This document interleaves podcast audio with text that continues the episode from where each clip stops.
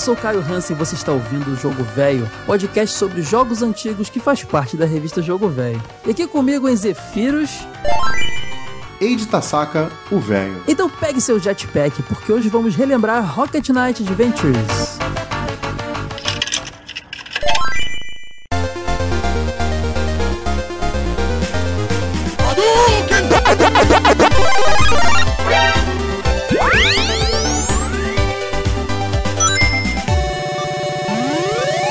Jogo Velho Podcast.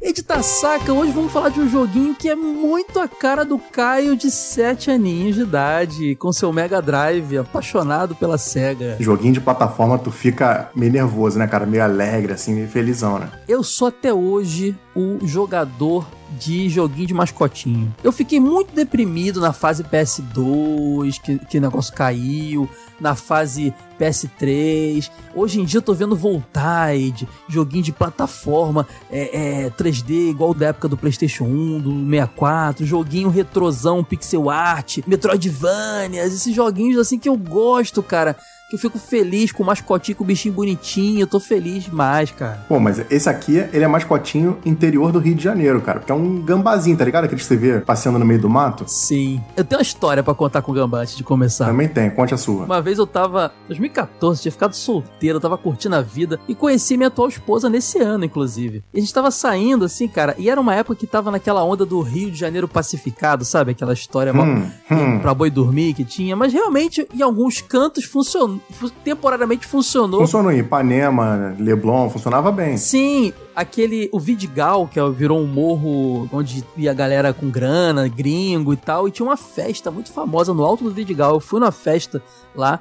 E na hora de ir embora, cara, eu tive que descer o Vidigal pra ir embora. E eu vi um gambá no fio do, da luz, assim, de um gambazão, parecia uma ratazana, assim. Mas preso com rabinho, assim, ou andando? Não, ele tava andando mesmo em cima do, do fio do cabo, cara. Não tava com, com rabinho, não. Tava andando amarradão, assim. Tipo o rei do pedaço. Era um joguinho de mascotinho, cara. Só que o cenário era do Vidigal. Tu não gostou, não? É, me senti vendo os Parkster ali, cara. Mas assim... No... No Rio de Janeiro é comum, cara. Aqui mesmo onde eu moro, na Praça Seca, é o início da região de Jacarepaguá galera do Rio hoje tá, tá vendo várias referências aqui. Tem muita mata aqui, né? Muito, muita região com sítio e tal. O meu condomínio tem. Vira e mexe, rola a história de uns gambá correndo por aí, cara. E, tipo, geralmente o pessoal encontra filhotinho, a mãe com filhotinho. E o gambá brasileiro não é o gambá, gente, aquele bicho que você é, vê. É, não é o Pepe Lebê, né? É, é, é esse. A gente vai falar do gambá true, que é o ratão, que é aquele que tem um rabo de rato gigante, que na verdade ele é um, um marsupial, né? Ele nem é um, um rato. Ele é um gambazinho, tipo aqueles bichinhos do Era do Gelo, tá ligado? É. É um animal. Um, da, da, do, aí eu, agora faltou Sora aqui para vir com a biologia. Faltou um momento biologia, né, cara? É, mas é da, não é do reino marsupial, é da, espé, é da espécie. Eu esqueci o termo que se usa, é do gênero, sei lá. Eu acho melhor falar do joguinho que aqui nós, nós não, não é muito craque, não. É, é o marsupial, é o gambá, é o Spaxter, o Rocket Knight, cara. O pessoal que, da época do console Warade do, do, do Super Nintendo Mega Drive, ficava nessa, né? Que o meu é mais legal, não sei o que e tal, não sei o que, porque tínhamos. Esse é aquele típico jogo, franquia, Ed, que tipo a gente falou de Aladdin já aqui, que tinha o mesmo jogo em dois consoles diferentes e eram completamente diferentes os jogos. Pode crer, tinha aquela treta, né? Meu Rocket Knight é melhor que o seu. É, a gente vai falar do primeiro, que é um exclusivo de Mega Drive. A gente vai, obviamente, no decorrer da conversa, citar os spin-offs e continuações e reboot e tudo mais. Porém, o foco é o primeiro, gente. A gente pode um dia fazer episódio dos outros também, não tem problema nenhum. Apesar de que eu acho que nessa conversa já vai matar muito das informações dos outros. Mas o foco é o primeiro Rocket Knight, que é um jogo de 1993 3 da Konami, de Konami fazendo mascotinho. Cara, não, peraí. A Konami nesse período, ela era frutífera ao extremo e ela fazia jogo de tudo. Era mesmo. Essa Konami aí do comecinho dos anos 90 não tem como criticar. Pensa que é a Konami que fazia Tartaruga Ninja, X-Men e jogo dos Simpsons de porradaria. Contra e joguinho de nave pra caramba. É, contra Castlevania, Gradius, cara, era tudo. A Konami era Deus na Terra. Caio, você contou sua história de bichinho, de mascote, e eu não contei a minha. Me conta a sua história de bichinho mascote. Quero saber, Ed. Me conta agora a sua história de bichinho. Eu tô debochando de você, de brincadeira.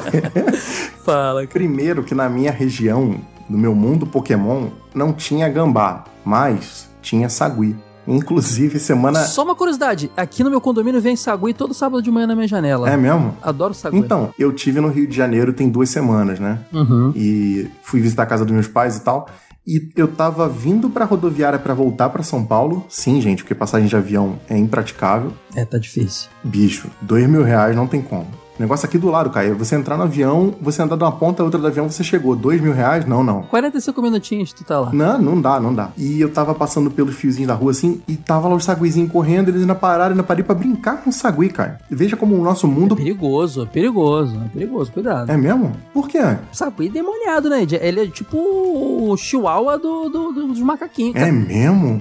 Ixi. Sagui tem cara de. Tu nunca viu, não? Sagui, aquela cara de demônio dele? Ah, já, mas nunca me fez nada. Ele só olha pra mim, eu olho pra ele, eu brinco, vem macaquinho, vem, e, e pronto. Cuidado. E, e transmite raiva, tem isso também. Não, mas aí até cachorro transmite e nós tem cachorro, mano. É verdade. Mas, nessa viagem, eu também fui visitar meus pais no litoral e a gente tava sentado no quintal, né? Batendo, trocando uma ideia, assim, sabe? Calor do Rio de Janeiro, pegou uma cervejinha, sentou no quintal de boa, todo mundo conversando.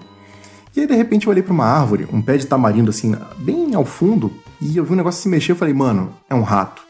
meu pai falou, não, cara, aqui não tem rato. Eu falei, como não tem rato? Eu vi ele se mexer. Meu pai, não, não, cara, fica tranquilo. É um gambá. Mano, eu não sei se ele queria que eu ficasse tranquilo, mas não fiquei tranquilo. Falei, como assim um gambá? E aí meu pai me É que o, gam- o gambá assusta porque ele é enorme de perto de um É rato. Ele, gigante. Bicho, ele o... parece um rato, mas ele tem o tamanho de um gato. Aí é muito assustador. Não, mano, o rabo desse bicho era uma serpente, tá ligado? Era gigante, velho. Era gigante.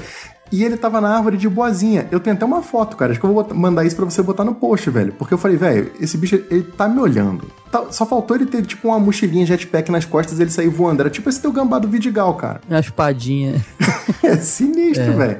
Sinistro. Mas pra quem não tá ligado, eu vou pedir pro Caio botar no post a foto do gambá misterioso. E é muito doido, né, cara? A gente, a gente vê, a gente via mais animais. Apesar de Sonic ser um ouriço, né? Mas geralmente era um gatinho, era um morceguinho. Do nada vinha um gambá. E eu, quando eu conheci o, o personagem, eu jurava que era um rato, cara. Porque eu não lia manual, eu nem tinha acesso ao manual, eu alugava essa fita. Então, pra mim, era um rato por muito tempo. Até porque desenharam de forma mais amigável o gambá, né? Não tá aquele gambá. Pô, mas o gambá é um rato, né, cara? No fim das contas é isso. Não.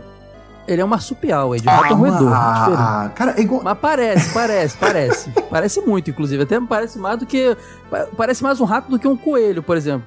Coelho, que é outro roedor, não parece tanto com rato quanto o, o gambá, que é o marsupial. Coelho que também teve bons jogos de plataforma, Caio, vale lembrar. Teve mesmo. Cara, e o lance do, do, do Rocket Knight é porque ele é uma, uma dessas várias enxurradas, dessa, de- vários componentes dessa enxurrada de mascotes radicais, né? Porque a gente teve mascote desde o Nintendinho ali. Desde a gente até conversou já aqui no episódio de sucesso dos videogames lá. que A gente falou do Pac-Man. Mascote não era uma coisa recente. O Mario mesmo e tal. Mas foi com o Sonic no, no Mega Drive que veio aquela onda dos mascotes radicais, Ed. Aquele mascote com cara de meio malvadão, assim, geralmente com um visual legal, um tênis ou uma armadura, uma coisa assim. Pô, não, peraí, eu, eu lembro do Rockin' Cats do Nintendinho também, que era aquele gatinho que até saiu na capa da revista videogame, também era maneirinho. Sim, também era, mas era assim, a gente sabe que era uma um caso parecido, mas a gente sabe que a estética do mascote radical veio junto com o Sonic, cara. É que normalmente era meio bobinho, né? Tipo Dizzy, tá ligado? É um ovo com cara de bobo, velho. Não tem como achar que aquilo é maneiro. Exato, era, era mais fofo, né? O próprio Kirby. Agora, o Sonic, ele trouxe uma onda no, uma coisa meio pra adolescentezinho.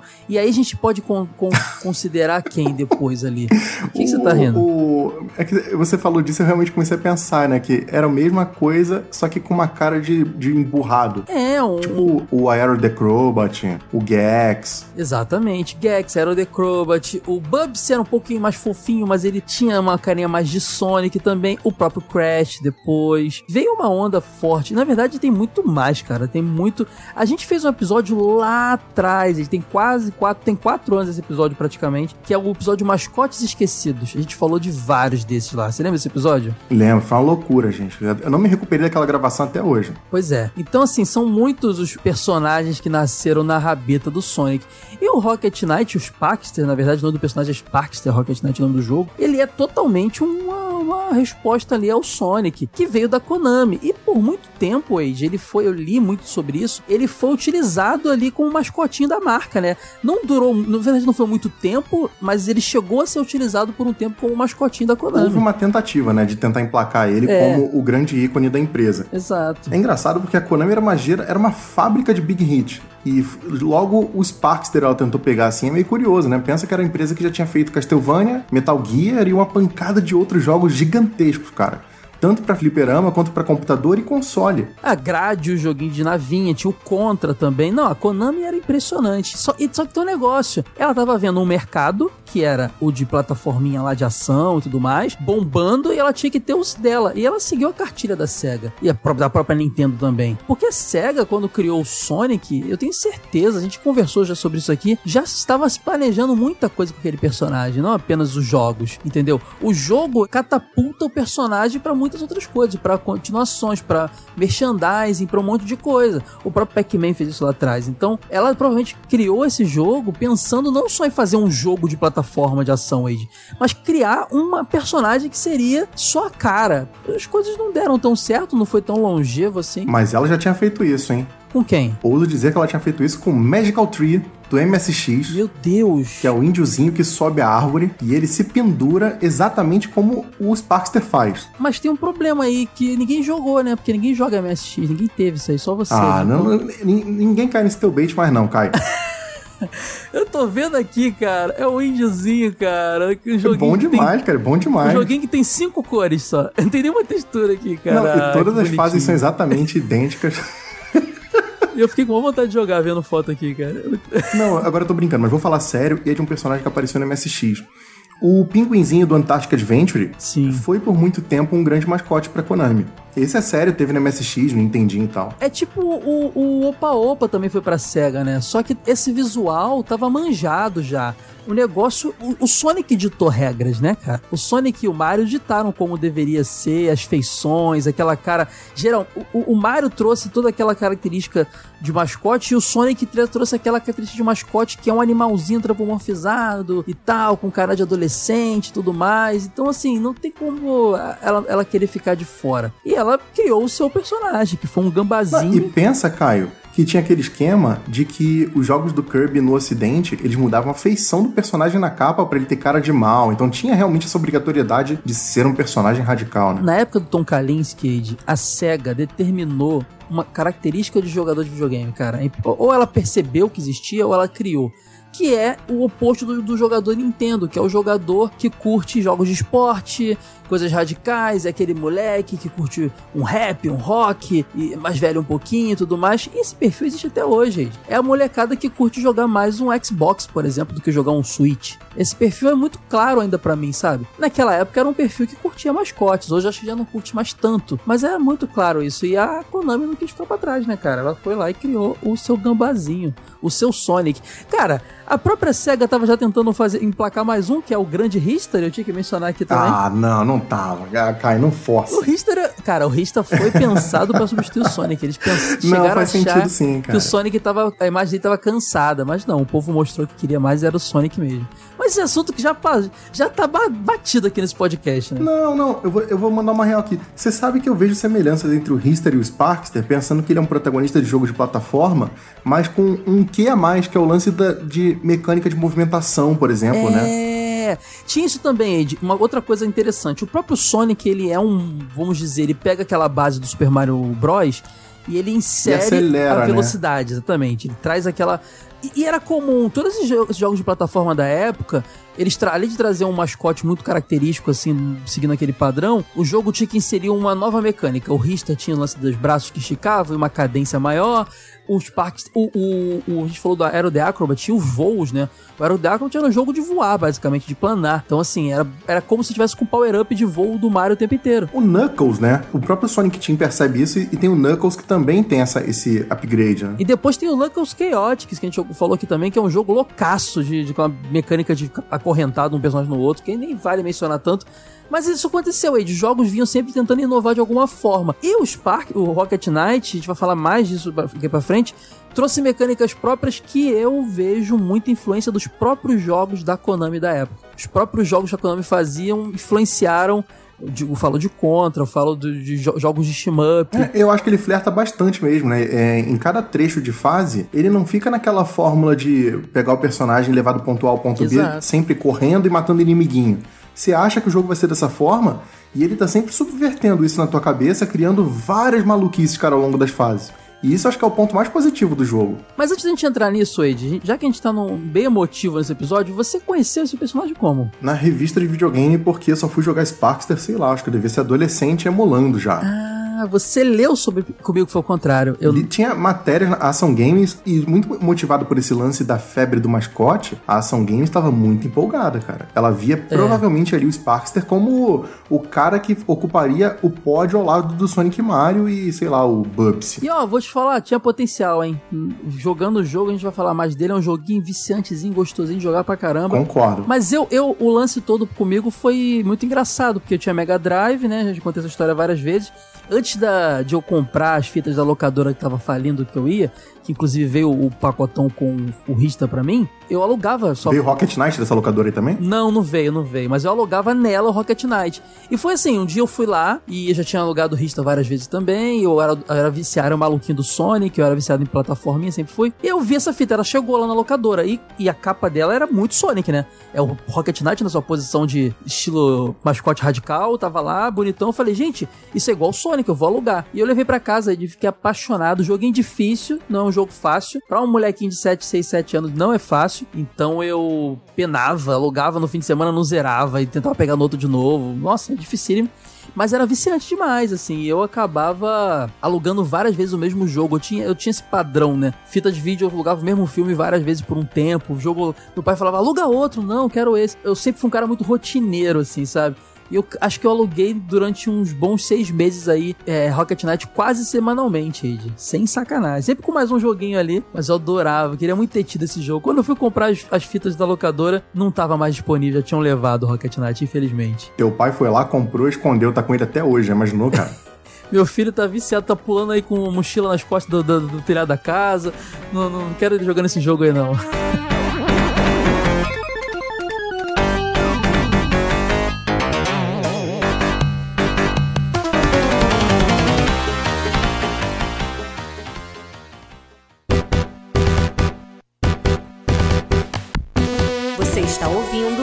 Jogo Velho Podcast.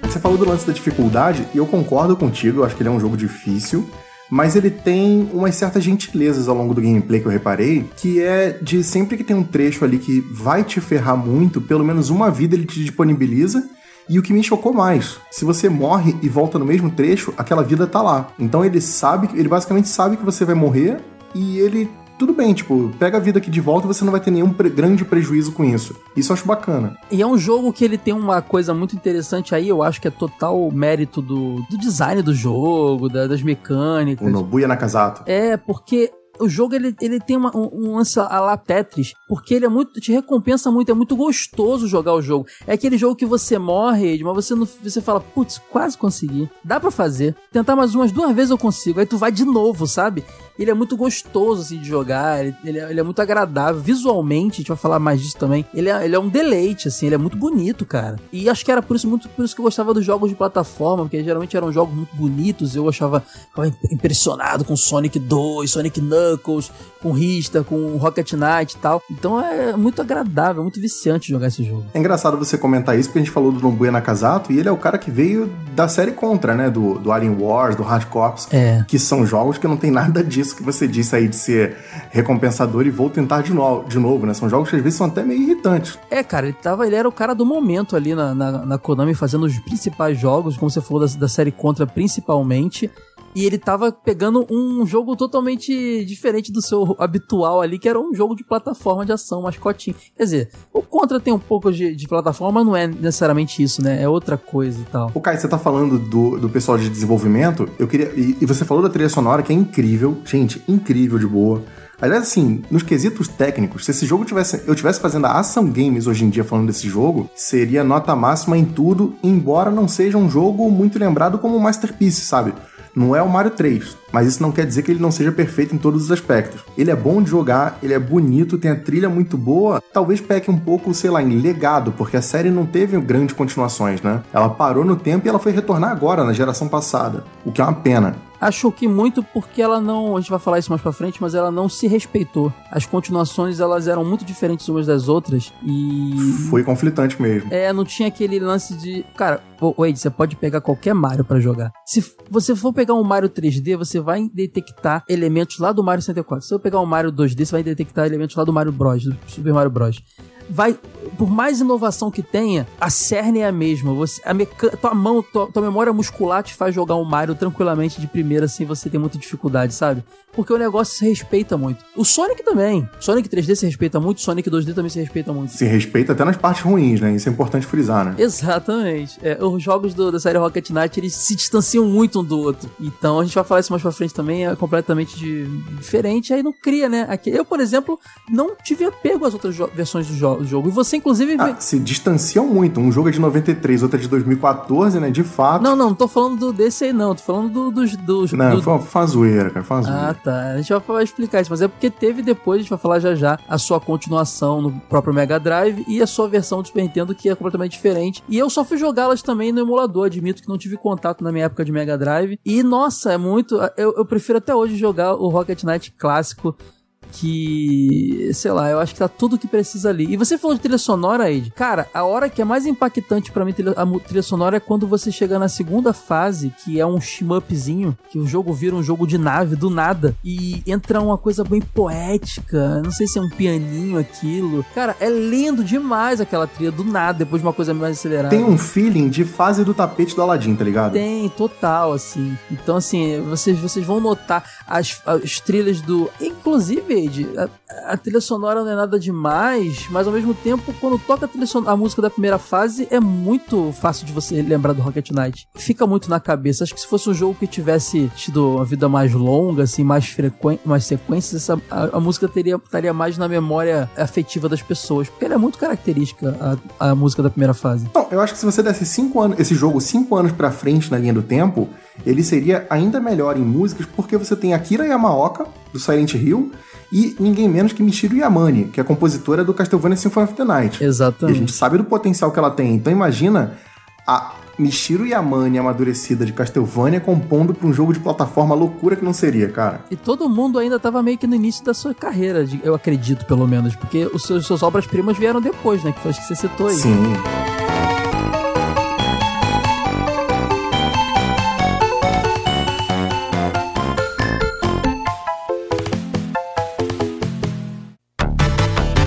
Mas ó, vamos contar uma coisa pro pessoal aqui que a gente não falou, porque o pessoal tá pensando, gambá com jetpack, que história é essa? Antes de falar da mecânica, vamos explicar a história do jogo. A história do jogo é muito é muito simples, Ed, e muito padrão. É, é, é padrão anos 90. Anos né? 90, exatamente. E faz referência a muitas coisas legais.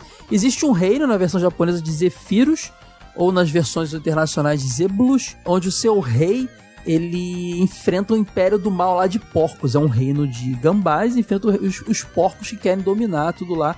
E esses porcos eles criaram a Pigstar, que é uma grande referência a Death Star, a estrela da morte de Star Wars, que tem capacidade de destruir planetas, igualzinho Star Wars. Só que os moradores de Zephyros conseguiram selar essa Pigstar e tem uma chave, que é a chave do selo da tradução, né? Que é defendida, protegida por um grupo criado por ele de guardiões que são os Rocket Knights, que são esses gambás com armaduras de cavaleiros medievais, mas que tem um jetpack nas costas e espadas de energia. É uma miscelânea de coisa, mas isso é muito anos 90, cara. Tudo era miscelânea de coisa nos anos 90, né? Eu acho que isso tudo é uma grande desculpa para meter vários elementos de outros esquemas de jogos, assim, de outros gêneros, é. e, tipo, fazer algum sentido, tá ligado? E a história é sempre aquele esquema de é qualquer coisa, só começa a jogar e vai. É pesquisa tá, do setor de marketing. O que, que, que, os jovens estão gostando? Ah, Star Wars? Jetpack tá na moda? Tá bom. O que mais que. Agora, o, criação, roteiro, junto isso aqui tudo na história. Aí saiu que saiu, né, cara? Agora, tem um, tem um lance legal que eu acho maneiro, que para justificar toda essa mitologia meio cavaleiro medieval com tecnologia, eles abusam do, do visual steampunk com lance meio, meio medieval. Pros chefes, né? Eu acho que isso tem muito cara de contra, sabia? Tem, e os chefes são isso, né? Os chefes, os porcos, eles têm a, sua tecnologia, eles têm os mechas e tudo mais, enquanto você vê que o povo ali de Zephyros, eles são um pouco mais rústicos, mas ao mesmo tempo o grupo, os Rocket Knights, tem essa, essa tecnologia do jetpack que ajuda pra caramba, que a gente vai mencionar já já que influencia na mecânica do jogo, e suas espadas, que não são espadas normais, né? Elas emitem é, energia, quase com um boomerang ali que ele joga. É como se fosse um boomerang mágico. É, né? exatamente. Então, assim, é muito louco, porque isso é muito legal, que a gente tá acostumado a ver isso em histórias distópicas, né? A Sora, então, adora esse tipo de coisa. Ele fala lá no Centrão Pandora pra caramba. É de, de, de, de futuro que mistura com passado. A gente viu Thundercats, era assim, lembra aí? Que era um, um, lugar, um planeta onde o, o mundo meio Você tinha uma tecnologia de ponta, mas ao mesmo tempo era um lugar meio rudimentar, né? E era uma tecnologia do passado, porque o povo meio que foi destruído, então eles estavam se reerguendo. Então, se.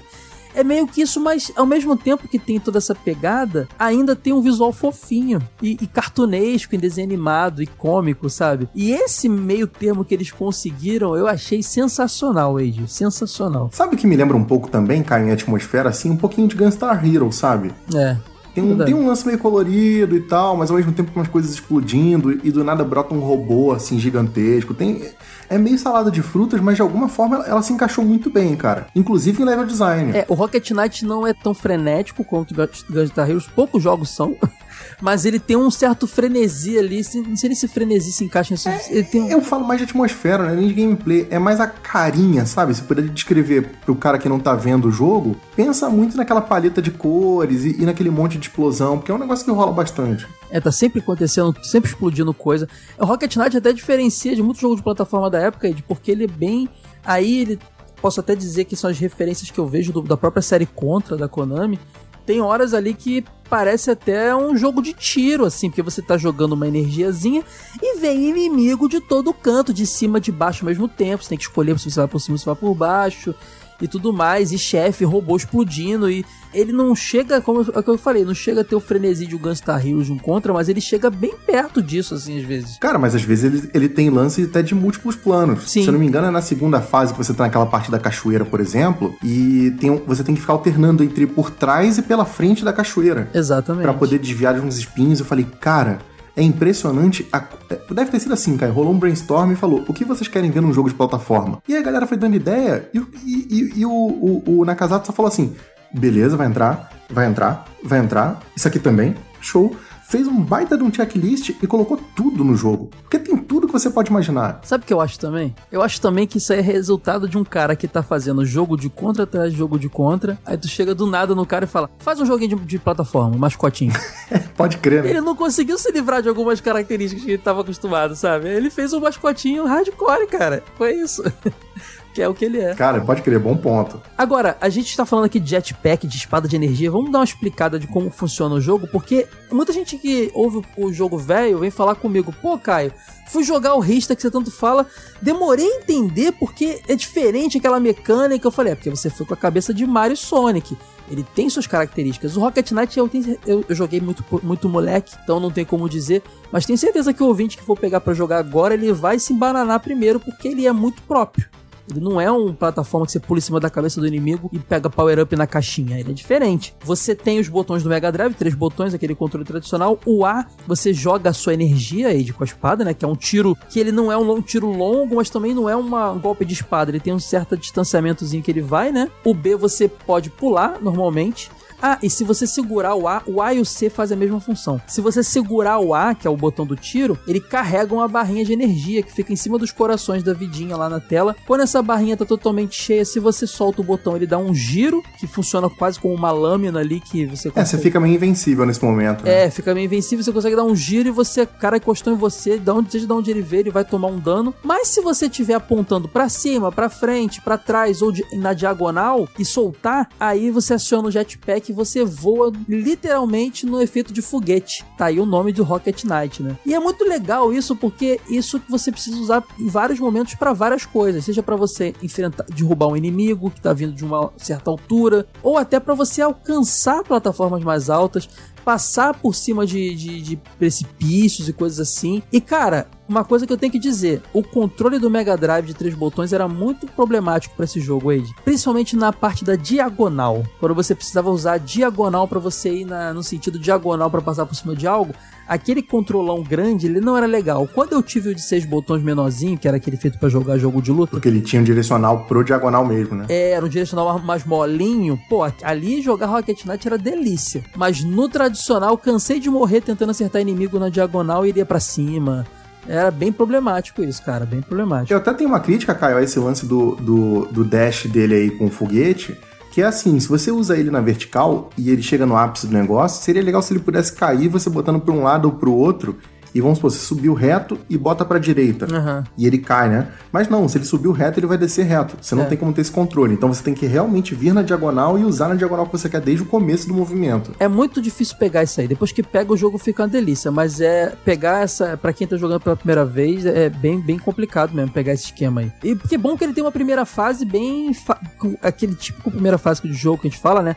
Com todas as coisas possíveis que você vai poder encontrar no jogo todo pra você treinar mesmo ali como é que como é que funciona tudo. Acho que pelo menos o básico. Inclusive, esse lance do, do, do foguete, da propulsão, por exemplo, ele te apresenta com uma mureta. Ele bota uma mureta na sua frente e você fica assim, opa, peraí, e agora, como eu passo disso? E ela é exatamente um dedo a mais do salto, né? Nossa, eu lembro, Ed, eu moleque, que eu fiquei boa, bons 20 minutos ali tentando sa- passar daquela bagulho, cara, porque eu não tinha entendido ainda que ele carregava a barrinha. Meu jogo veio ruim, né? É, um joguinho do ratinho que jogava espada. É isso. Eu falei, como é que pula ali, cara? É muito alto o negócio. Tá... Eu fiquei, cara. Aí em algum momento minha mãe deve ter chamado pra almoçar. Eu fiquei com o botão em cima do dedo em cima do botão. E quando eu vi, ele rodou.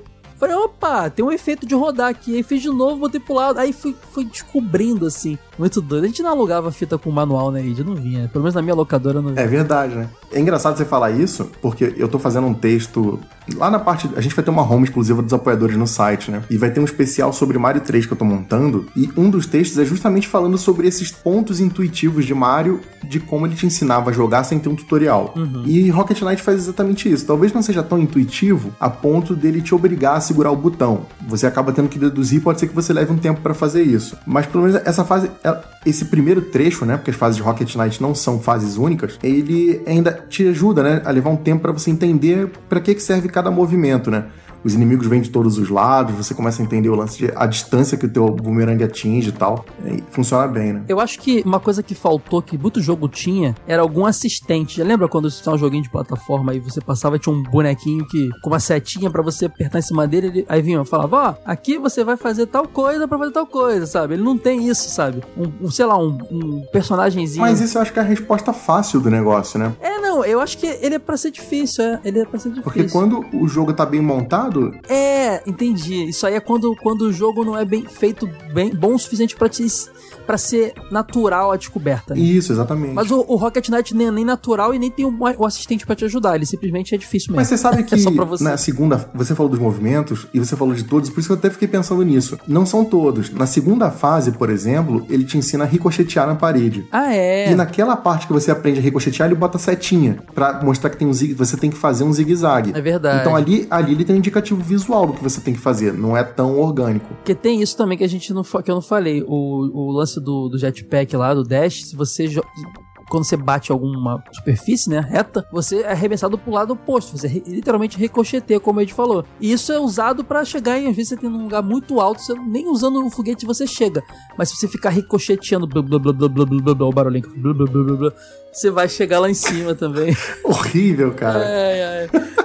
E outra coisa muito legal desse jogo, cara, que aí eu acho muito genial ter botado, porque isso é uma coisa que Gambá faz, que é o fato de você poder se pendurar né, com ele, né? Justíssimo. Você pula algumas plataformas, geralmente galhos, e você fica pendurado de forma muito lindinha pelo rabo de coisa pra baixo, cara. E é muito bonitinho isso, cara. Não, isso é maneiro mesmo. E o- esse lance de se pendurar, ele acontece, por exemplo, nos galhos, assim, que você consegue deslizar de uma ponta a outra, assim. É meio escorregadio, assim. Acho É. maneiro, cara. Criativo. Aí você consegue deslizar e ele funciona quase como uma, uma rampa, né? Que joga pra cima pra você poder pegar uma vida ou algo do tipo, assim, que você não pegaria se você não pegasse o impulso do deslizar do galho, né?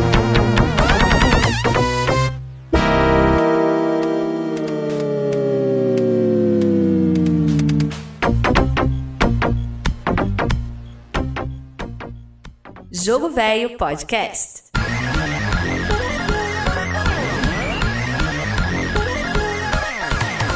Conforme a gente tá conversando, eu tô ficando com raiva.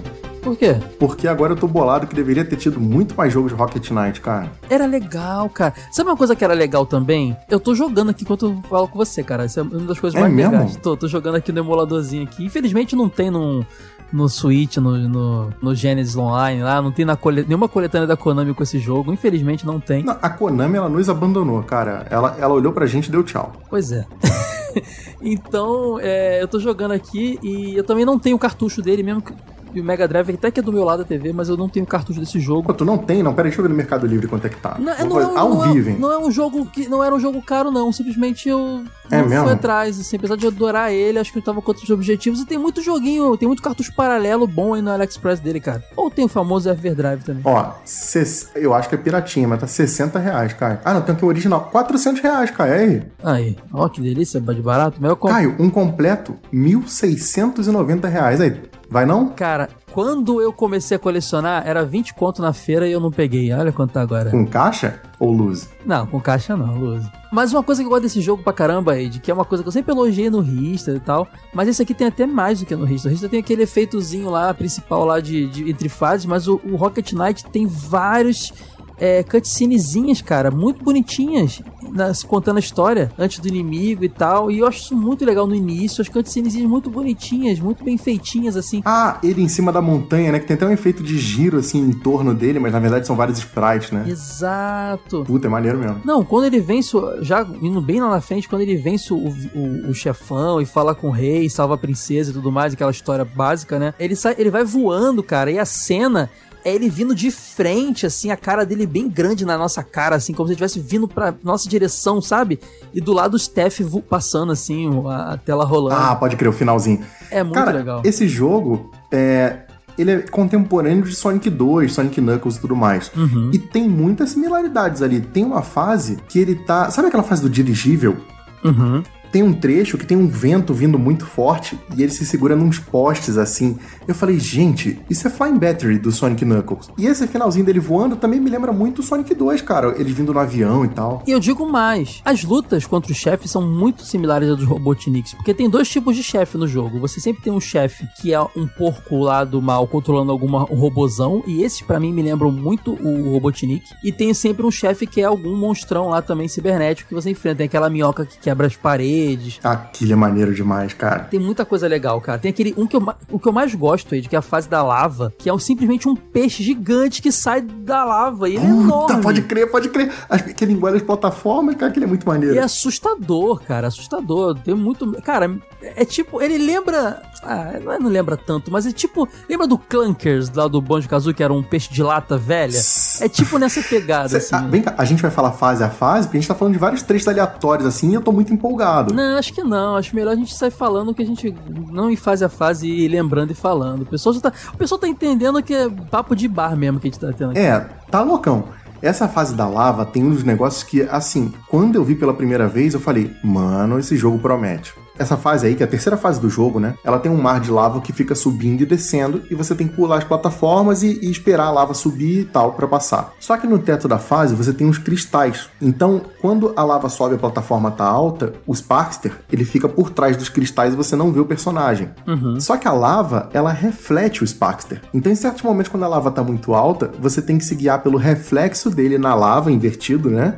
Pra conseguir saber onde tá a plataforma pra você pular. Então, você não tá vendo o personagem, mas você vê o reflexo invertido você sabe o momento que você tem que saltar. É difícil, Cara, Ed. eu olhei aquilo e falei, bicho, que criativo, cara. E, e- é assim, é uma sucessão. Toda fase tem um negócio desse que você vai olhar e falar: caraca, velho, da onde tiraram isso? É muito maneiro. Ainda falando de beleza, Ed, eu tô, eu tô, aqui pá, jogando e tô lembrando e tô falando contigo. Depois da fase da lava tem aquela fase dirigível que você falou. Depois vem uma fase, cara, que começa meio shmup pra variar. Tem vários momentos shmup, gente vai falar disso já agora também. Que é uma fase que é meio como se fosse uma Inglaterra antiga, sabe? Poluída, meio steampunk, assim, com fumaça saindo pra Fase do caramba. contra, é o contra, mano. É, sabe, tá meio de noite, mas não é noite, é porque tem poluição em cima e tem um monte de chaminé jogando fumaça para cima. E é o reino dos porcos, né? Porque tem todos os prédios tem cara de porco assim, cara. E cara, é muito steampunk, é muito visual, muito legal. E esse jogo tem uns paralax bonitão, Wade. O jogo inteiro você vê logo no início as montanhas se mexendo diferente das nuvens e do mar atrás, assim. É um jogo bem bonito, cara. É um jogo bem. É um dos jogos que o cara fala assim, pô, cara, pô, não, não tive Mega Drive não, o que, que você me recomenda aí? Eu, eu botaria o Rocket Knight na listinha. Gosta de plataforma? Joga esse aqui, porque é muito bonito, cara. Muito legal. Ah, e essa fase que você tá falando, ela tem o ápice dela, que é uma batalha de mecha. É. Que é só isso. É você dentro de um robozão e o, o porcão também dentro de um robozão e você sai no soco. Exatamente. Não, e é muito legal também uma coisa que a gente não falou aqui do- das animações do jogo, né? Porque, por exemplo, quando você bate e mata os, os inimigos, o porquinho, eles meio que pulam a, a lá, a lá Ghosts and Goblins a- pelados e saem correndo, entendeu? E é uma animação muito legal, cara. Eles ficam tipo assim, tipo, tu não mata o bicho. É até pra deixar talvez um negócio mais infantil, mais agradável pra criançada, né? Você dá uma porrada É, no. é igual Pokémon, né? Ele não morre, ele é nocauteado. É, e uma cena super engraçada. E, e você falou o lance do Mecha, eu tô vendo aqui exatamente essa parte, Ed. E pode crer, porque é nessa hora que aparece também que você enfrenta quem tá pilotando outro Mecha, pilotado pelo Axel Gear, que é o seu. Como o Wade falou em off quando a gente tava conversando, é o Protoman dessa história, né? Que é o seu, o seu, o seu Nemesis ali, o seu alter ego ali, sua versão do mal ali. Que É é, um, você do mal, né? é, é igualzinho o Sparkster com uma armadura um pouco mais escura. Como fosse o Cavaleiro Negro, assim, mas, mas nada demais. Assim. É que o Sparkster tem tipo um óculos de aviador e em vez disso ele tem aquele capacete com viseira, tá ligado? É, exatamente, que é de capacete de cavaleiro mesmo, né? Pode crer. E é muito irado, cara, essa batalha, realmente. É muito legal. E a gente tava falando aqui de momento shmup, e é nessa hora que a minha cabeça explodiu, que é logo na segunda fase, Ed, quando você tá, acabou de sair de uma sequência de plataforma e de repente vira um joguinho de nave, porque você tá voando no seu jetpack e aí começam a vir os inimigos lá, os porcos pra te atacar, com os balãozinhos. É no final da primeira fase, né? Esse lance do balão é no final da primeira fase. É, porque a segunda fase ela começa na água. É, não é segunda, é porque tem essa sequência entre uma fase e outra, na verdade, pode crer. E aí, cara, é muito louco. É porque você acaba caindo na água quando você termina essa sequência. Que vira um joguinho de nave totalmente. Você tá com a, com a tua barrinha de energia toda cheia, voando lá com o jetpack, jogando lá raiozinho. E tem um inimigo que é uma cobrona, que você tem que ficar acertando ele assim. Que é muito uma pegada de shmumpzinho, cara. Muito legal, assim, muito maneiro. E aí, o que eu falo? Essas sequências já lá contra, essas sequências a lá shmup, Age, pra mim, é a Konami dizendo: esse é o nosso mascote. Mascote Konami é esse cara. É o cara que homenageia os nossos jogos. Só faltou ter ele lá enfrentando o Drácula, sabe? Não, mas você fala, pra falar de referência, o começo da fase 2 é ele meio que na água, assim, você tem que ir pra frente, pra trás e tal, pra derrotar inimigo. Uhum. Isso me lembra Tartaruga Ninja. E na segunda fase também. Tem aquele trecho clássico de jogo de plataforma que é ele em cima de um carrinho meio de mineração, assim, tipo um carrinho de montanha-russa. Sim. Que também é um negócio que, vamos lá, tinha em Kid Drácula, né? Que é um clássico da Konami também. Então, ó, referência, minha gente. Buck O'Hare, cai outro da Konami que também tinha esse lance do carrinho de mineração. É, Bucky O'Hare é um jogo legal, a gente tem que falar aqui um dia, né, Ed? Eu conheci por você, já tinha ouvido falar do personagem antes. Descobri até conversando que chegou a passar no Brasil desenho animado no programa da Sorvetão na Rede TV. Nossa. Vou atrás dessa informação mais profundamente. Não tenho certeza, mas a gente viu algo assim. E é um jogo bem interessante, merece ser mencionado aqui um dia, Bucky O'Hare.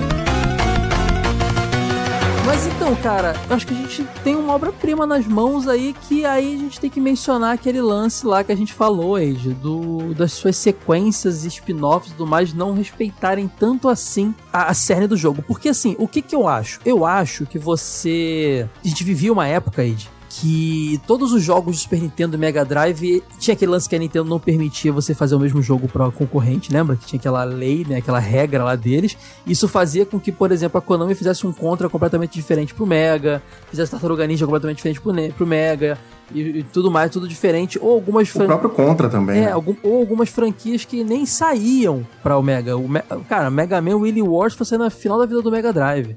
Demorou ter um Mega Man no Mega Drive, sabe? Então, é interessante ver que a Konami investiu primeiro na, no Mega Drive dessa vez e não no, no na Nintendo. Pra mim, também é muito desse lance de- do- dos parques TC um Sonic. Já que vamos fazer o nosso Sonic, vamos lançar ele na, na, no console da SEGA. Tem uns papos que eu li de que estava em desenvolvimento na época um porte igual para o Super Nintendo que acabou com problemas lá não saindo. Essa informação eu não, não tive de fonte segura. Eu acredito muito mais, é um achismo meu, que a ideia era realmente fazer um Rocket Knight para o Mega Drive. O jogo para o Mega Drive. Até por essas questões aí todas que rolavam. Mas depois, Ed, rolou um, um jogo do Sparkster, um spin-off do Sparkster para o Super Nintendo que é chamado de Sparkster apenas, né? E que tem a jogabilidade completamente diferente, né? Não é ruim. Não é ruim. Eu tive muito mais contato com esse jogo que o de Mega no, no começo, né? Mas é bem diferente. E é essa falta de sintonia entre as sequências, eu acho que talvez tenha sido um fator que tirou o personagem meio que de, de, de prumo, né? É, os partes do, do, Super Nintendo, ele não traz o Rocket Knight no título, né? Traz o nome, o nome do, do, personagem mesmo. Eu acho até que ele tem algumas, algumas referências ali ao jogo original ali, sabe? Ele, ele tem as mecânicas do jetpack também tem o lance do de agarrar, tudo meio parecido. Mas até o design do personagem mudou, né? Mas o jogo ficou diferente, é, ele ficou mais cara de Super Nintendo, porque o, o Rocket Knight tem a cara de Mega Drive, né? E esses parques tem uma cara mais de Super Nintendo, eu não sei explicar muito a diferença, mas o que, que é diferente. E eu acho que tudo isso que a gente tá mencionando aqui das fases como um elemento muito surpreendente, no Super Nintendo isso é um pouco mais opaco. É, o Super Nintendo, ele é um pouco mais ação até, assim, no sentido de, de porrada. Eu, não, eu vejo muito mais... Eu, eu, quando eu jogo do Super Nintendo, eu uso muito mais a espadada do que o, jet, o, o, o Dash. Eu acho que ele tem um lance meio Mega Man ali nele, Mega Man X. Eu tô viajando, Ed? O que você acha disso? Não, eu também sinto isso. Porque é, esse lance da surpresa que a gente falou, de ter cada fase, a gente não mencionou, mas, por exemplo, na terceira fase tem um lance que tem uma perna mecânica que você pula em cima. Então, toda fase esse jogo tá tentando te surpreender com alguma mecânica diferente. E aí, depois, nas continuações, já não é mais tão isso, já é um negócio mais linear, jogo de plataforma atendendo pra ação. Né? Eu sinto, é, quebra um pouco a expectativa. Esse, inclusive, do Super Nintendo, você tá falando que esse lance de que toda fase no, no de Mega Drive, no original Rocket Knight, te surpreendia, o Super Nintendo, você o tempo, parece que o tempo inteiro você só tá dando espadada e seguindo em frente, né? O jogo ele não tem realmente essas inovações. Pode crer, eu não tinha pensado nisso e faz muito sentido. É isso mesmo o jogo. É muito mais simples. Cara, pensa que nesse, no de Mega Drive, depois que você fecha meio que essa batalha de mecha que a gente comentou há pouco, é, você encontra a princesa e você tem a fase que é no espaço sideral. Então, ali é o, é, é o shmup supremo, tá ligado? E você fica assim, cara, o que, que esse jogo me reserva para depois? Meu Deus, eu vou enfrentar Deus no, no final, tá ligado? Vai virar RPG japonês. Porque é, é, é, é muito louco, assim. É, é uma quebra de, de, de de expectativa uma atrás da outra, assim, o jogo ele tá se transformando o tempo inteiro. Você não tem acomodação de criar uma memória mecânica de aqui pula, aqui bate. Porque cada fase você tá jogando de jeito diferente, sabe? É, esse jogo que a gente tá falando aqui do Super Nintendo, ele saiu em 94, no ano seguinte. Então talvez até tivessem desenvolvendo sim a versão de, de Super Nintendo, só que aquele esquema, né, completamente diferente do, do outro. Agora, no mesmo ano saiu outro pro Mega Drive. E aí que vem a loucura, porque esse outro saiu como uma continuação. Sparkster, trouxe antes o coisa, Rocket Knight Adventures 2, que tem a mesma capa do Super Nintendo, mesma arte de capa, mas aí já é um terceiro jogo completamente diferente, é essa loucura, já é outra parada. A Konami é muito doida, né, velho? É, não tem uma unidade, é um jogo bem bonito também, bem legal, só que esse Sparkster 2 Mega Drive, ele tem uma cara mais visualmente do, da versão do, do, do Super Nintendo. Nossa, a, a, beleza que o Rocket Knight tinha, esse não tem. Aqueles parallax, aquela pixel art linda, esse não tem nem um pouco. Mas ele é muito Sonic. Ele é muito Sonic Age. O tempo eu, eu, me sinto jogando um Sonic o tempo inteiro. O esquema das fases, a estética das fases é extremamente Sonic. Mas ele não é um jogo ruim, tá? Isso, é, isso é, é, a gente tá fazendo essas críticas, mas mais para exaltar o primeiro jogo. Mas tanto de Super quanto de Mega são dois bons jogos esse segundo jogo. É que o primeiro, ele. ele Sabe aquele efeito do World of Illusion? Que você joga e fica, caramba, olha o visual disso, olha isso, olha aquilo. É, é uma coisa meio nessa linha. E o primeiro, ele meio que explode cabeças. Esse lance que você falou de cada toda fase você tem uma sequência diferente, um shmup, aí você tem que andar na perna mecânica, agora você pilota um mecha, e ali você tá.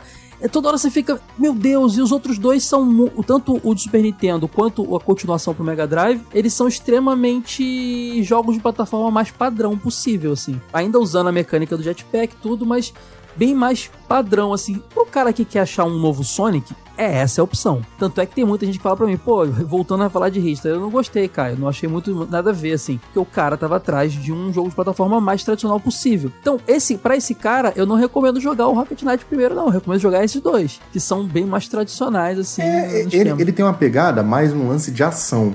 É. Tudo aquilo que a gente falou do mascotinho, ah, é o gambazinho, ele é bonitinho e tudo mais, é, na parte do vamos ver, de pegar o controle na mão, ele é muito mais um jogo de ação. Em alguns momentos ele é até meio frenético, tem um ritmo diferente. Não é aquele joguinho que você vai, meu Deus. Não tem. Sabe, sabe aqueles padrões de jogo de plataforma? Parede que anda sozinha, uhum. plataforma que gira. Não é isso. É outra parada. Mas isso no, no 2 de Mega Drive no Super Nintendo tem pra caramba. Porque eles são muito mais. É, não, não. É. A gente tá falando do Adventure. O Adventure é, é uma parada mais você deu, acho que, a melhor definição. É uma parada meio assim, um paralelo mais para talvez um, um Mega Man X, sabe? É. Teve muita criatividade nessa hora ali de criar o negócio. Ah, e uma curiosidade que eu também tenho que falar aqui, que é a versão de Mega Drive do, do segundo jogo, falei que chama Sparkster Rocket Knight Adventures 2, mas no América, nos Estados Unidos e Europa saiu como Sparkster só, igual o Super Nintendo. Isso causa muita confusão, Ed, porque ele saiu com o mesmo nome da versão do Super Nintendo, ele tem a mesma arte de capa, mas são jogos completamente diferentes. É muito na pegada do Aladdin Super Nintendo Mega Drive, sabe? Uhum. Mesmas artes, praticamente, mesmo tudo, mas na hora de jogar são jogos diferentes. Eu só acho muito positivo o lance de adotar o nome Sparkster, porque Rocket Knight é meio que a categoria dele. É como se o jogo do Mario se chamasse Encanador, né? É. E, e não é o nome dele, o nome dele é, é, é Sparkster. Isso eu acho maneiro. Cara, aquela minha irritação ela continua. Se esse bicho tivesse outros jogos mas já imaginou o Sparkster evoluindo assim, um jogo de Saturno, de plataforma, 2Dzão, bonitão, bem feito, do Sparkster. Depois, mais pra frente, sei lá, um, um, o Sparkster indo pro universo tridimensional, pegando aquele low poly do PlayStation. Cara, ia ser muito maneiro, velho. Então, aí que tá. Chegou em 2010, Age, muito inesperado para mim, um, re... entre aspas, reboot do primeiro Rocket Knight, o nome é Rocket Knight mesmo, ele é muito parecido com o primeiro jogo, mas tem, tem diferenças ali na, na, na sequência de fases. A gente não falou, mas o Rocket, o, o, o Sparkster ele pega bananas e como, como. Ah, é, né? Tem esses itens para recuperar o coração e tal. É, eu descobri que gambá come banana. Não sabia que gambá come banana. Ué, vai comer o quê? Eu não sei. É inseto, não é inseto? É, acho que é. Acho que é morceguinho, outros, outros animais menores, não sei. Botaram banana. E aí nesse do PS3 são uns cristalzinhos e tal, mas assim, ele é. Apesar de ser um, um, um reboot, um remake, barra reboot ali, muito parecido, tem a, a, a segunda sequência Shmup também e tal. Ele tem aquela pegada aí de plataforma 2D e meio, sabe? 3, é 2D e meio que fala, né? 2D e meio. Uhum, 2.5D, né? 2D e meio. É 2.5D, é. Que é um 2D, mas que tem umas sequências meio 3D e também tem uma profundidade. É tipo jogar um Donkey Kong Country Returns hoje, sabe? Bem nessa pegada de beleza, assim, mas é um joguinho ainda 2D. E ele saiu para o PS3 e o Xbox 360 naquele, naquela arcade, né? Que era os joguinhos que você comprava online. É, Live Arcade. Live Arcade, exatamente. E depois saiu pro, pra Steam também, cara. Na verdade, saiu primeiro pra Steam, Xbox, e depois saiu o PS3. E, cara, é um jogo legal pra caramba. Pra, é, vive em promoção na Steam, vive em promoção. Eu peguei já é, Já teve cinco pratas. Eu já vi ele na nuvem por 5, 4 reais. Vale comprar. Se, ainda mais que se você é curte, jogou o primeiro Rocket Knight lá e gostou, compra que é mó legal. É como. É a mesma coisa que jogar o Cast of Illusion lá, o, o, o remake do Cast of Illusion que rolou não é melhor que o original. Não foi tão legal portar ele pro, pro, pro, Mas é um jogo legal. Ainda mais se você é fã do original, porque você vai fazer comparações, você vai ficar, achar legal. E é tão baratinho na Steam, gente. PS3 é difícil hoje em dia ter, ter o console. Cara, tá mais barato que uma latinha de coca, velho. É, tá lá, compra lá na Steam, tá, vou, legal. Vou ver ao vivo, pode ser que não esteja agora. Será que tá? Hoje eu tô vendo tudo ao vivo, gente, porque eu tô gravando no computador e isso me dá mais liberdade, assim. É, e assim, me impressionou muito aí de a Konami resgatar esse personagem ali. Tá um pouco mais caro, tá 17 lelecos, mas ele tem uma demo grátis. Tem. Inclusive tem um amigo aqui na minha lista que possui o jogo, que é o Caio Hansen, gente. Eu possuo, eu, eu gosto muito. Cara, gente, joguinho indie com cara. Ou não indie também, mas joguinho que resgata plataforminha. Eu e Edu o dia inteiro no, no, no, no WhatsApp. O Edu vira aqui, já, tua cara. Aí manda pra mim o link. Aí eu vejo lá, é um, é um plataforminha fofinho 2D lá e tal. Aí eu mando Edu aqui, tua cara. Aí é um plataforminha ou é um Zeldinha wannabe lá pra ele. E a gente fica o dia inteiro trocando e comprando e se presenteando. E geralmente são todos joguinhos baratos, cara, porque são desenvolvedoras pequenas que estão lançando, assim. Então é bem legal. Vale a pena comprar isso aí, Rocket Knight também, na Steam, gente.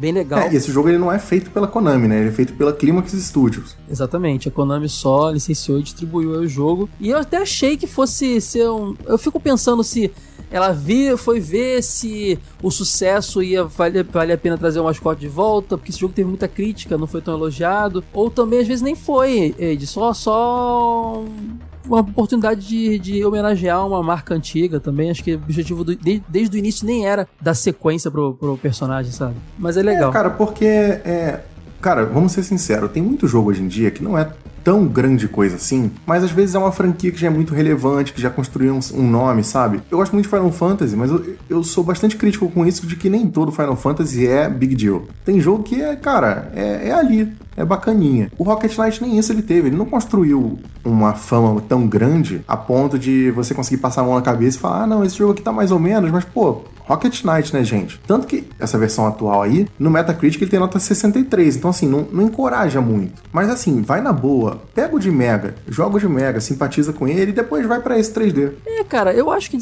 assim, não teve críticas muito maravilhosas, mas é um jogo de 17 reais, pra, tranquilamente pra mim, sabe? Não, espera Summer Sale. É, e vai pegar por 5 conto e vai, aí você mais, mais. Cara, eu lembro que eu peguei esse aí de num pacotão de Summer Sale, certeza, cara. Foi um monte de jogo. É, Summer Sale. Agora, a Konami, ela tá sempre inserindo o. Ou tava na época, né? O, os parques nas coisas, cara. Ele faz um monte de cameos, um monte de participações em vários jogos, ó.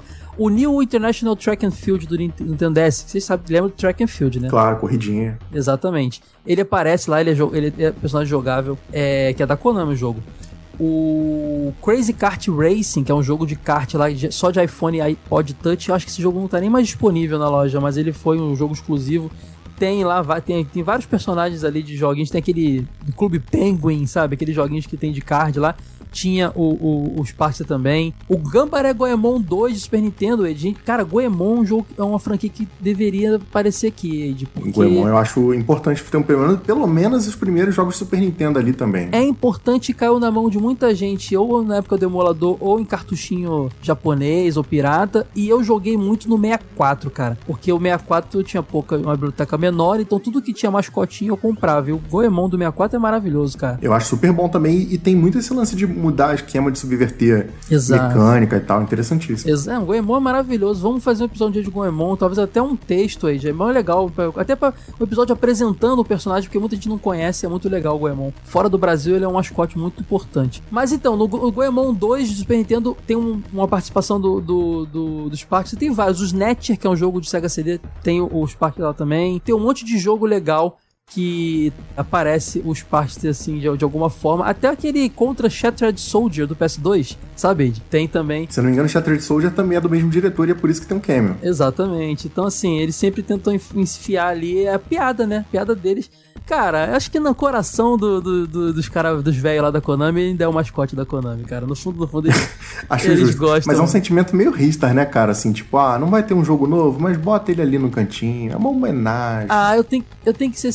Nem o Ristar tem isso, tem isso tudo aí. Sinceramente, eu, eu devo admitir que pra história dos videogames, o Rocket Knight é muito mais relevante que o. Pra você ah, não, acho ver. justo.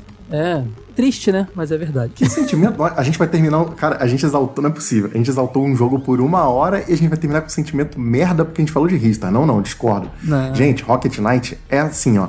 Na lista de mascotes do Mega Drive, talvez ele esteja ali no top 3, tá? Esse é meu sentimento. É, pois é, não, para mim também, cara. E tem, eu tenho esse fator aí que eu não li na revista sobre ele, eu simplesmente vi a capinha, Parecia o Sonic, eu queria mais Sonic na minha vida, aluguei, me descobri um jogo sensacional e, sinceramente, depois, quando comecei a pesquisar sobre jogos antigos e produzir conteúdo, que eu fui descobrir que era um jogo relevante que as pessoas realmente gostavam dele. Então é legal que chegou até mim de uma forma muito orgânica, sabe? Muito aquela forma que era antigamente, vamos na locadora e alugar pela capa, né? Era uma coisa muito louca. Sabe o que isso me lembra? Recentemente eu fui encontrar um amigo, o grande Pedro Lobato lá do Names Overdrive, tava no Rio, só que ele teve um problema, o pai dele passou mal, ele precisou ir embora. E eu tava no centro do Rio, Ed, eu ia ter um show com, a, com que eu ia com a minha esposa. Eu tava já no centro do Rio, não fazia sentido voltar. Sabe como é que eu matei tempo? Foi no cinema. E eu lembrei do tempo que a gente ia no cinema simplesmente simplesmente para passar tempo e a gente escolheu. Tu foi, tu foi o que? Tu foi no, no Palácio? Não, eu fui no do Botafogo pra Shopping mesmo, que era o que tava ali perto. Ah.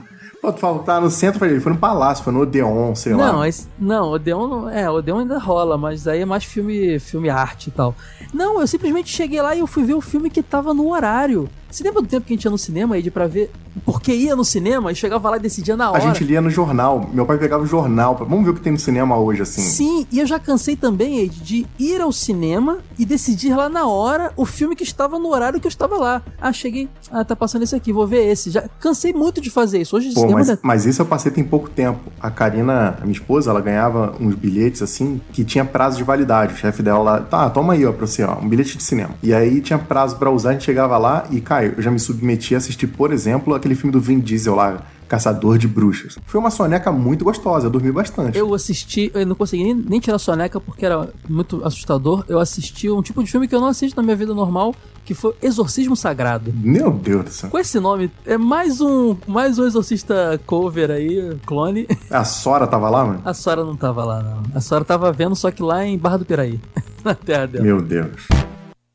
Gente, falamos de Rocket Knight, cara, e terminamos com o Exorcismo Sagrado. É isso aí, Ed. Esse é o jogo velho. Esse é o fim de episódio mais doido que eu já vi em todos os tempos, cara. Eu acho que é, tá bom. Acho que tá, tô satisfeito. A gente resgatou algo muito legal hoje aqui, de que foi o seguinte: a gente tava numa sequência de fazer episódios muito épicos, como Earthbound, Dragon Quest, com muita informação e até deixava a gente muito estressado pra produzir, ou bate-papos assim de, de temática, tipo, ah, os maiores sucessos, os maiores fiascos e tal. Fazia tempo que a gente não pegava um joguinho desse pra destrinchar eu e você e, e contar detalhes de como era jogar na época e como conhecemos. A gente tem que fazer mais episódios assim, Ed. Joguinhos pequenos, simples, que não, não necessariamente são. Aquele jogo que na revista seria uma matéria de meia página ou uma, sabe? Não seria uma matéria de capa. Nossa, que maldade. Ah, mas é verdade, é verdade. Dá pra fazer cinco páginas de Rocket Knight? Só se for detonado, olha lá. Não, cinco páginas não. Mas tem matérias boas. Você vai ler daqui a pouco. Assim que a gente cortar esse áudio aqui, vai entrar o nosso bloquinho de revistas de videogame e você vai pagar com a língua, amigão. Então vai entrar agora. E essa é aquela hora mais nostálgica aqui do nosso podcast. Quando a gente tá falando de algum jogo, a gente sempre procura nas antigas revistas de videogame o que eles diziam sobre esse jogo. E o Rocket Knight não ficou de fora. Aqui na Ação Games número 43, inclusive traz o nosso gambazinho favorito na capa, é matéria de capa, junto com o Wolfenstein 3D, com o Spot, Super Mario All Stars, tem muita coisa. Streets of Rage do Master System tá aqui também. Muita coisa, mas tá lá o nosso roedor, roedor não, né? Marsupial favorito ali na capa da Ação Games 43. E aí lá na página, deixa eu ver aqui, 24 tem o, a matéria dele, né? Que é uma matéria de uma, duas, três, três quatro páginas. Olha que legal, bastante conteúdo. Uh, que fala assim, ó.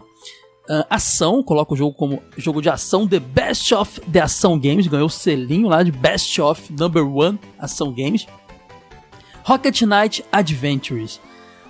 Pegue um pouco de Sonic, adicione pitadas de fantasia e tempere com a criatividade da Konami.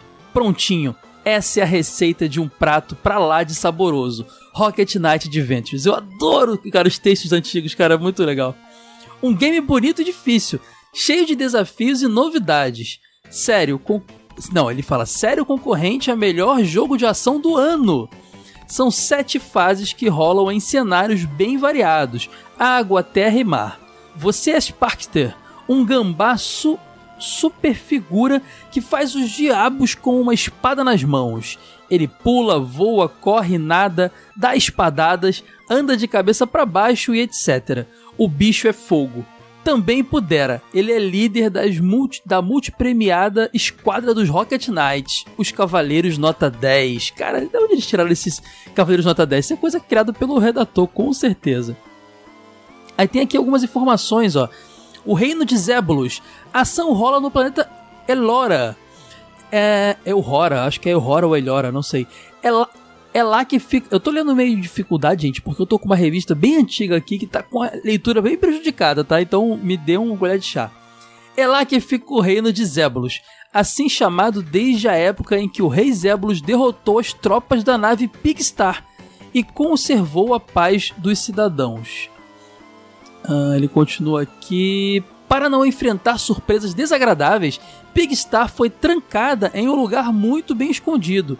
Apenas uma chave meio mágica dá acesso ao lugar. Mas a Pigstar é muito poderosa. Ela tem poderes para destruir reinos inteiros.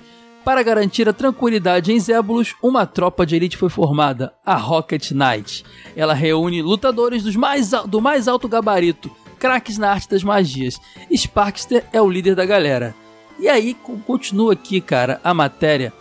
É, falando fase a fase, ó, Reino de Zébulos, na Cordilheira, e fica lá com é, screenshots, né, da foto da tela e um passo a passo, é, é, como você é, pode vencer os inimigos com mais facilidade, subter, fase 3 subterrâneo, e assim vai todas as páginas com um mini detonadinho.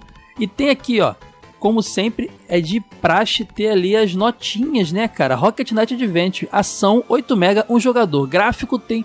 Ação Games usava uns, uns, uns, uns, bonequinhos, né? Era um controlinho de Atari. Aí tá gráfico, o, o controlinho tá alucinado. Som também, desafio também, diversão também. Cara, na boa, a Ação Games está muito empolgada com esse jogo. Muita, muitas notas bacanas ali para todas as categorias. Uh, aí ele continua aqui, ó. O nível de dificuldade é inovador. O número de vidas e continues varia de acordo com ele. Confira. Ele bota aqui, ó. Nível de dificuldade. Você joga no Children, 3 vidas, no Easy 2, normal 1 e hard 1. E continue também, 5, 3, 1 e 0. Uh, aí ele fala, banana e maçã dão energia, menos no hard, onde as frutas rendem apenas pontos.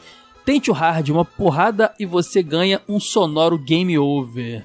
Cara, que legal. Ó, vidas extras, 20 mil pontos dão uma vidinha. 60 mil rendem outra. E a partir daí, a cada 60 mil, mais uma vida esperta. Então a Ação Games era muito completa, cara. Dava muita, muita dica legal. O jogo era lançamento pro Mega Drive. E é muito maneiro rever esses textos de antigamente.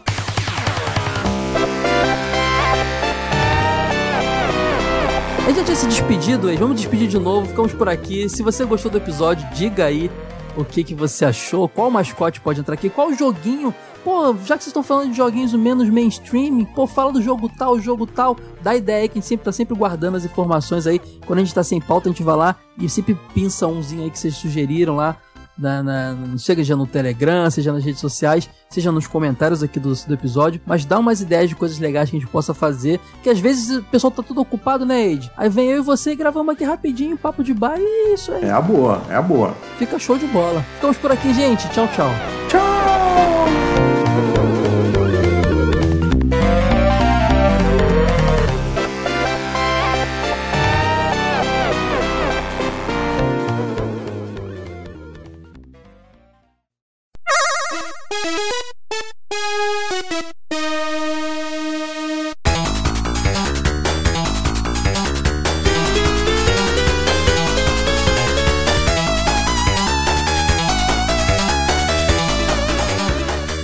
Mais um Fase Bônus. É isso aí, vamos ler os feedbacks de dois episódios: o episódio 111 de F0 e o 112, que foi um Fase Secreta, nosso podcast exclusivo de apoiadores, que foi pro feed lá, um papo muito legal com o André Gomes do Festival Retro Games Brasil.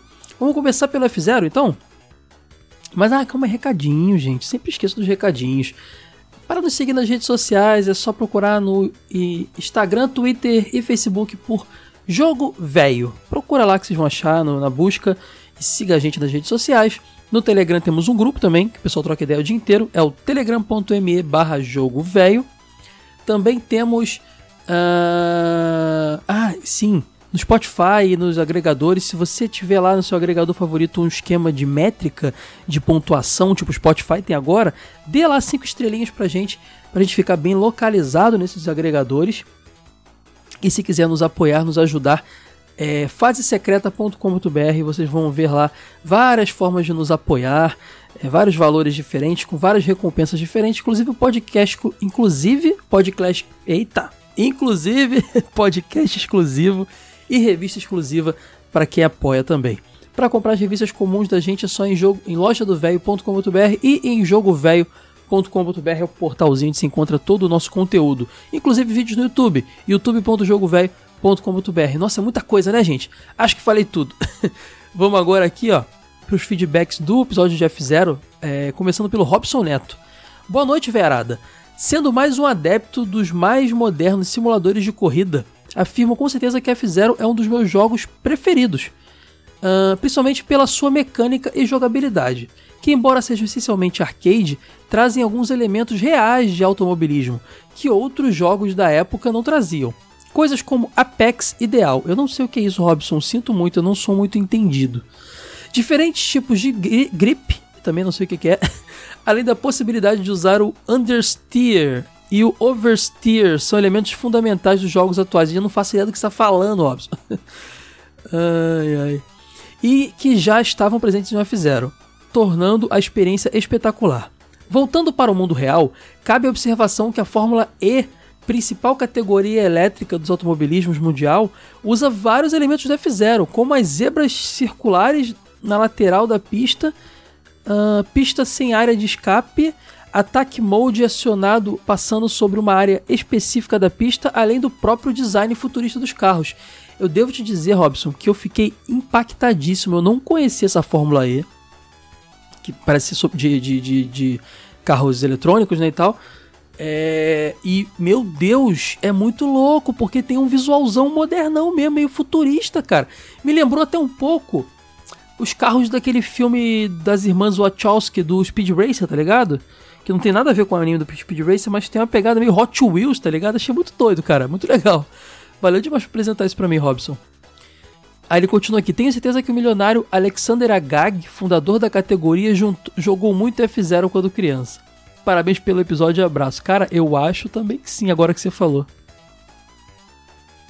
Valeu, Robson. Agora o comentário do Marcos Pereira. Esse sim foi um dos jogos mais alugados no meu Super Nintendo. Tenho um carinho muito grande, mas muito grande por F0. Carinho tão grande que jogo ele quando posso, porque tenho ele para meu Super Nintendo. Acho ele um pouco injusto, como o Wade mesmo disse, a questão do safe e ficar até 3 no lugar. Uh, no lugar em. Eu não entendi o que você falou, Marquinhos aqui. Algumas pistas beiram o possível. Cast de dupla sensacional, Caio e Eide. Obrigado novamente por me acompanharem no trabalho. Brigadaço, Marquinhos. Forte abraço, cara. Rodrigo Ferreira, beleza, velhos? Me chamo Rodrigo e tenho 27 anos. Que cast sensacional. Tive a oportunidade de jogar F0 nas locadoras, pois aqui no interior da Bahia as locadoras ficaram vivas até 2006, mais ou menos. Abração aqui de Pojuca, Bahia. Eu acho que aqui também rolaram, rolou locadora até, até tarde, Rodrigo. Mas 2006 já não tinha mais Super Nintendo locadora aqui não. Aqui você só via, só via PlayStation, Dreamcast, era o que rolava. Valeu, Rodrigaço, abraço para você. O Only Koga comentou: Adorei o podcast. F-Zero é uma das poucas franquias que conheci primeiro no saudoso Smash Bros. De, de, do Nintendo 64 especificamente. E o Capitão Falcon foi meu main no Smash Bros. por muito tempo, inclusive. Nunca joguei em si um jogo da franquia F-Zero, por isso não tenho muito a comentar, mas o cast me fez ter bastante curiosidade.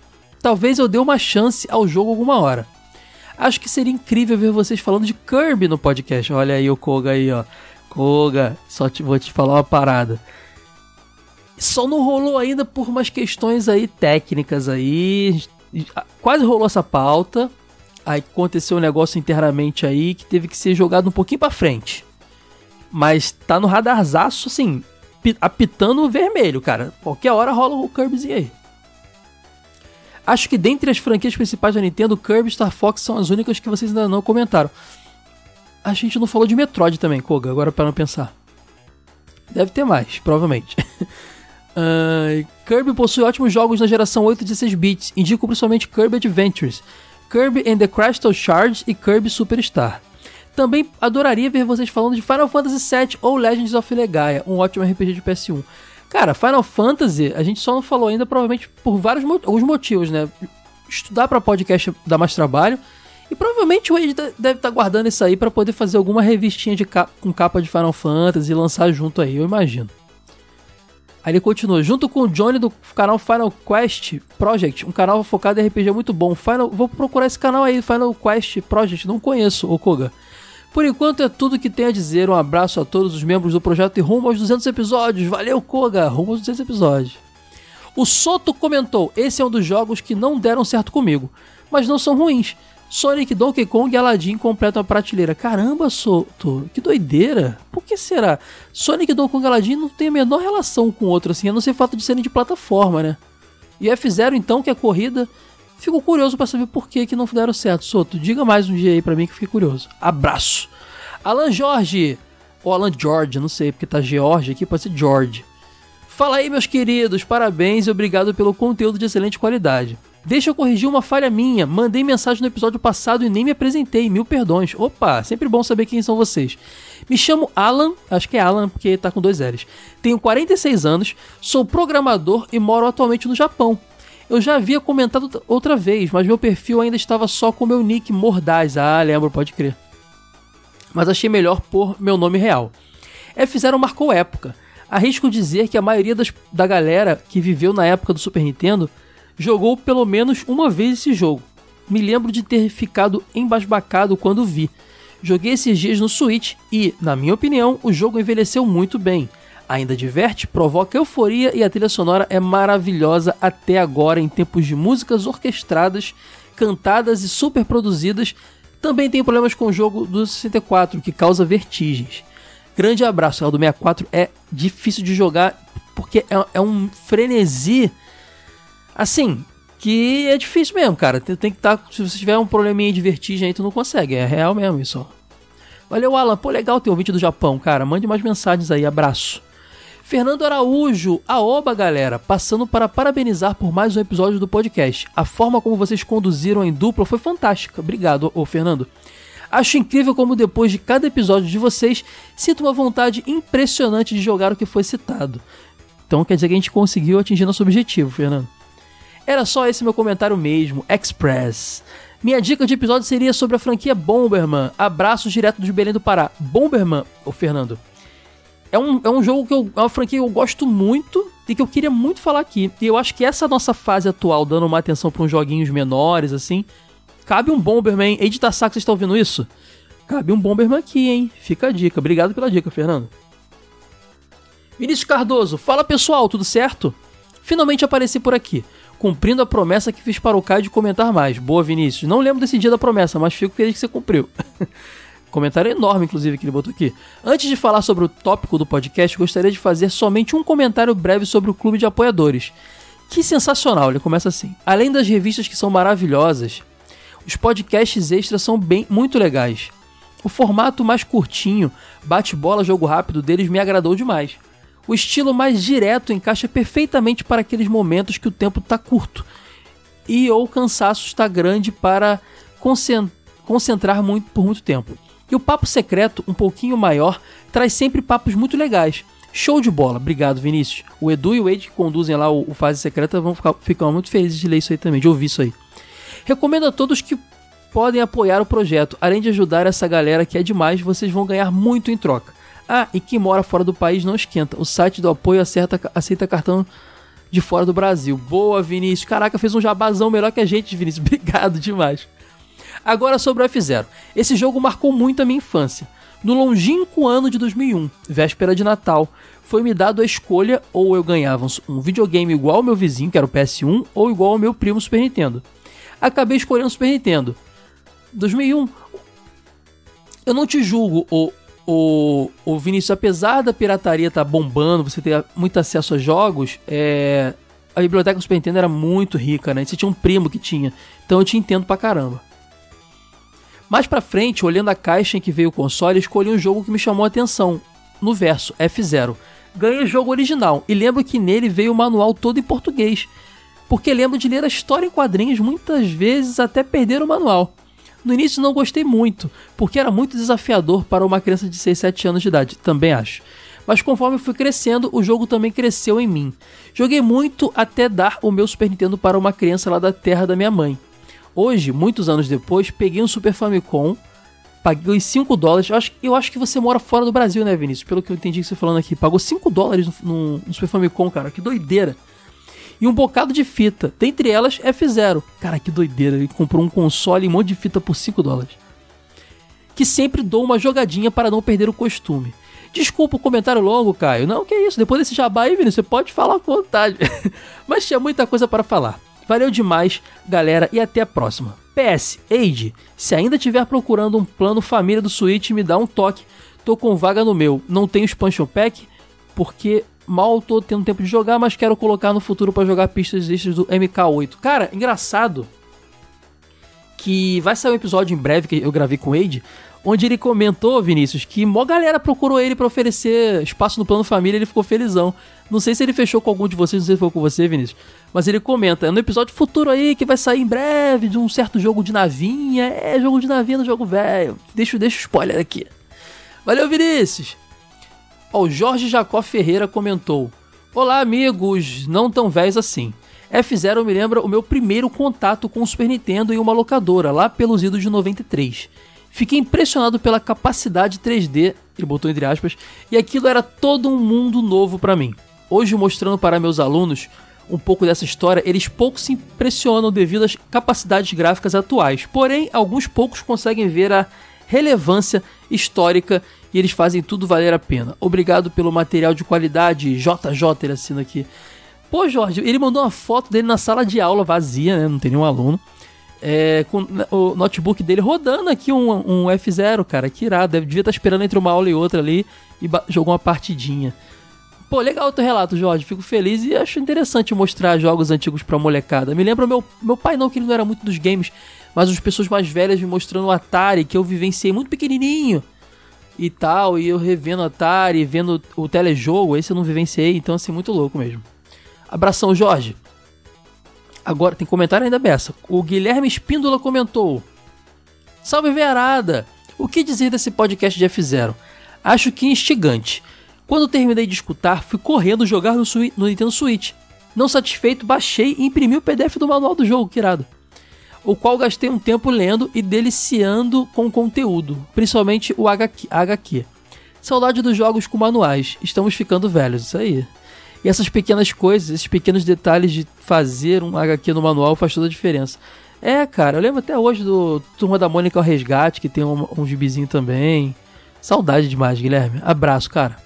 Ó, o Tamasi comentou: Salve velhos! F0, assim como Star Fox, para mim são dois jogos revolucionários, mas que pouco joguei.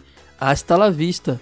Star Fox eu joguei primeiro do 64, ô Tamasi, fica aí a curiosidade. Quando a gente for falar do Star Fox aqui, vou mencionar melhor isso.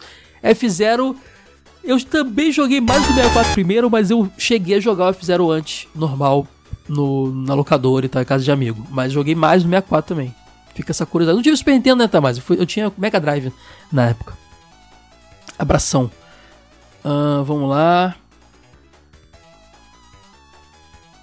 Comentário do Fernando Santos. Fala aí, amigos que acordam às 6 da manhã para ir pesquisar preço no mercado bem cedinho. Primeira vez que comento só para falar que deixei passar despercebido vocês por um tempo, mas que agora tô só na mara maratonando os episódios desde que é o podcast mais divertido e ancião que conheço. Que legal, Fernando. Sobre a F-Zero, não posso deixar passar também. Na primeira vez que joguei quando criança, não gravei o nome e quando comentava com os amigos, todo mundo ficava louco para descobrir o jogo que você podia esbarrar e atrapalhar o adversário e se errasse o pulo explodia uh, com um som inesquecível que é para só ficar esperto. Continue com o belo trabalho e humildade de vocês. Grande abraço. Pô, é muito bom sempre ver gente achando a gente pela primeira vez, Fernando. Forte abraço, volte sempre. Não acabou. Tem os feedbacks do episódio 112, papo com o André Gomes do Festival Retro Games. Tem pouco, teve pouco comentário esse, ó. O Tamasi comentou de novo aqui, ó. Caramba, que massa o evento. Só pelo fato de ter a banda Mega Driver, vale cada centavo. Muito bom ouvir esse podcast hoje e não no futuro, pois assim não poderia ir ao evento. Sucesso hasta la vista, boa Tamasi. O Diógenes Panceira comentou: Sou ouvinte do jogo velho anos. Já comentei nas lives, mas este é o primeiro que comento a tempo. Antes de um novo episódio sair do Spotify, ele fala aqui. Esse, é, agora vou ter que iniciar o TV de tubo. Boa. Ouçam o TV de tubo, gente. Excelente cast com o André. Eu desconheci o RGB, mas desejo muito sucesso e que um dia possa ser feito em Porto Alegre. Cara, ouvir as histórias dele falando sobre games da Tectoy é demais. Um dia ainda quero poder colecionar os jogos originais de Mega Drive, mas hoje em dia o preço tá um absurdo. Sucesso a todos, vida longa ao jogo velho e ao RG Brasil. Abração de Charqueadas, Rio Grande do Sul. A terra do, do presídio? Dos presídios. Tem muito presídio aí, Jorge? Não sabia disso não. Forte abraço, cara. E o Leandro Pereira do Ergo Fermata, meu, meu amigo, comentou no final: Eu moro também em Pirituba, olha aí. Não soube do evento da, na casa de Nassau à época. O evento como um todo parece sensacional. É isso, pessoal. Ficamos por aqui. Semana que vem tem TV de tubo e na outra semana tem mais jogo velho. Tchau, tchau.